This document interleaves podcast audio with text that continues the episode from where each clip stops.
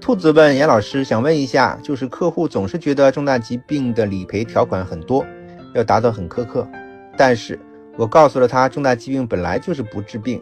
而是后期的治疗费、康复费还有收入损失，但是他还是觉得重大疾病的条款太多，进入了死磕，那就卖他医疗保险呀，啊，客户呢最开始成交未必是从重大疾病保险开始。客户购买什么样的保险最容易，不是我们说了算，而是客户对保险的意识、认知说的算。也可以这么讲，保险呢，它是一个大池子，啊，客户把钱汇聚到汇到汇聚到这里，形成一个交叉互助的关系。那客户购买的任何产品，其实都是进入到这个池子里面的不同的门，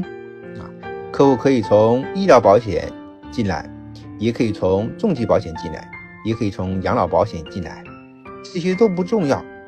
重要的是先让他通过他认可的、熟悉的产品，先成为你的客户，然后再跟上其他的产品。要让我们和客户之间形成一个质的改变。